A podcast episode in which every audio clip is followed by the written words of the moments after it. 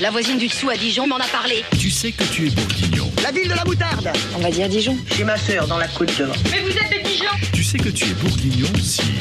Tout pour la Bourgogne. Tu sais que t'es bourguignon si t'as déjà vu courir des chevaux sur un hippodrome. Il faut deux heures de bon galop pour faire le tour du domaine. Ah, c'est un poil exagéré. L'hippodrome en question, c'est celui de Vito, le seul de Côte d'Or, avec deux réunions de chevaux chaque année. Mais on dit que là où ils passent, l'herbe ne repousse pas. Alors en fait, le problème, c'est qu'à cause de la sécheresse, ces courses qui se déroulaient traditionnellement en juillet et en août ont été un peu avancées. Du coup, la piste en herbe souffre moins. En route, mauvaise croupe. Hop, hop, hop. Et en plus, elle plaît bien, surtout aux jeunes chevaux, parce que c'est un peu technique, mais l'arrivée se fait légèrement en descente. Voilà. À droite, c'est la piste, mais à gauche, j'ai l'impression que ça raccourcit.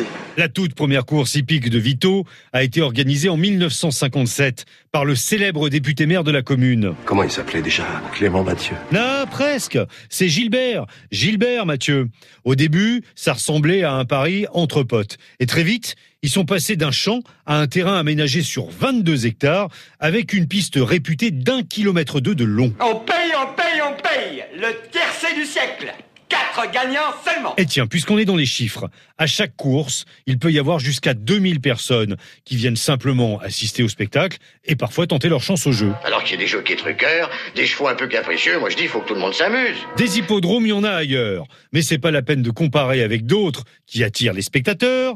C'est à Vito qu'on a le meilleur. Moralité, quand on n'a pas une santé de cheval, on ne fréquente pas les hippodromes.